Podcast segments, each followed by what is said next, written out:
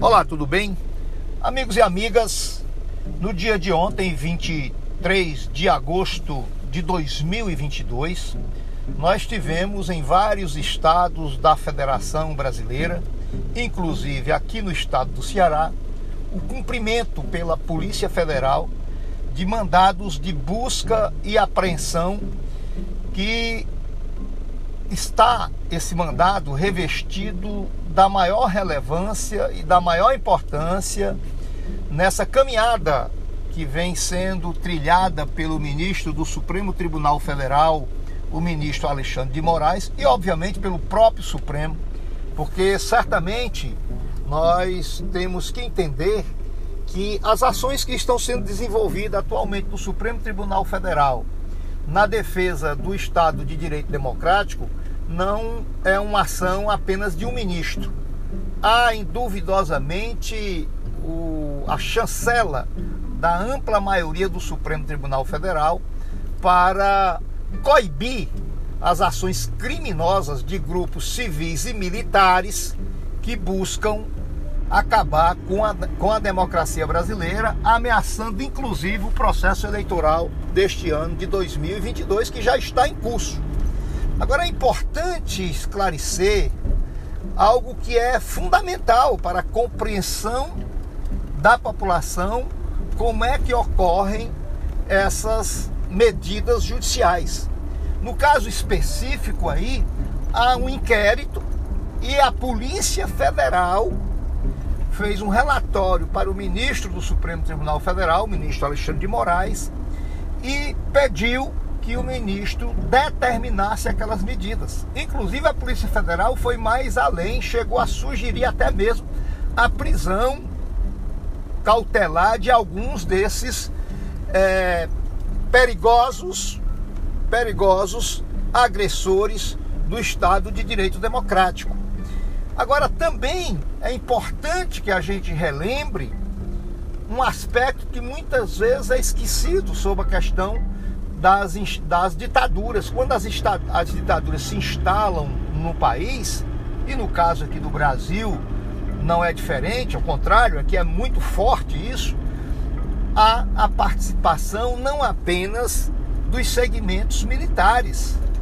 Na verdade, muitos desses militares funcionam como cão, cães de guarda da elite de, civil, da elite econômica do país insensível, insensata, que só acreditam numa coisa: no lucro que eles podem ter a mais caso tenham ali um governo dócil, dócil aos seus interesses. Nem que para isso eles tenham que sujar as mãos, não diretamente, mas sujar as mãos financiando ações truculentas, inclusive tortura, para que a sujeira direta fique nas mãos dos militares que ficam à frente desses golpes militares mundo afora e não foi diferente, não é diferente o que aconteceu no nosso país. Vou explicar. Uma ditadura, quando ela se instaura, ela não se instaura apenas pela truculência, pela vontade de um grupo militar. Por trás desse grupo militar há uma grande força político, social e econômica, sobretudo, alimentada pela grana alta desses capitalistas insensíveis. Nesse caso que nós estamos presenciando agora no Brasil, é uma repetição do que aconteceu nas ditaduras anteriores. Por isso que o correto mesmo, quando se fala na ditadura militar, é dizer a ditadura civil-militar. E é isso que está, nesse momento, ameaçando o país. Esse grupo de empresários atuando aberta e escancaradamente contra o que nos resta de democracia.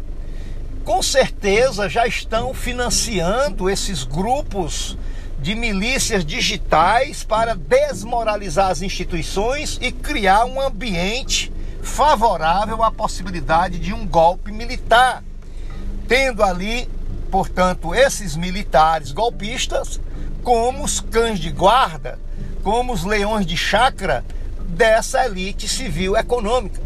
São vários empresários que já foram é, identificados como alimentadores dessa rede da violência e da ameaça às eleições de 2022.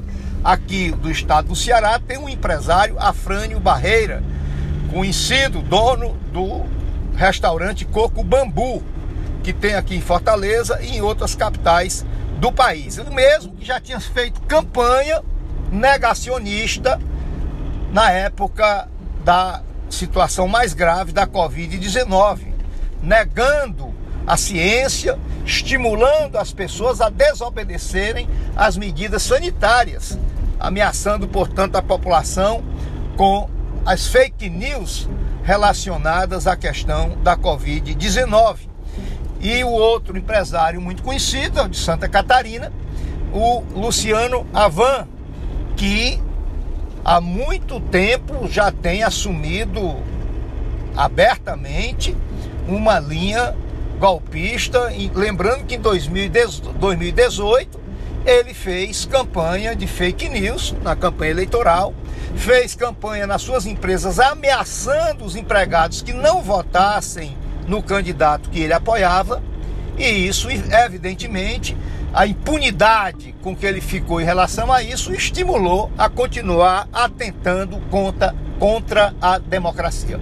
Então vamos aguardar o desenrolar dos fatos. Há notícias circulando gravíssimas de que eles teriam tido contato por essa rede criminosa de WhatsApp, inclusive com o Procurador-Geral da República, o Augusto Aras. Então vamos aguardar aí o andamento dessas investigações e que esses é, empresários que utilizam da sua força econômica para atacar a democracia, para fazer a apologia da violência política, que eles paguem rigorosamente pelos crimes que estão cometendo. Grande abraço e até amanhã.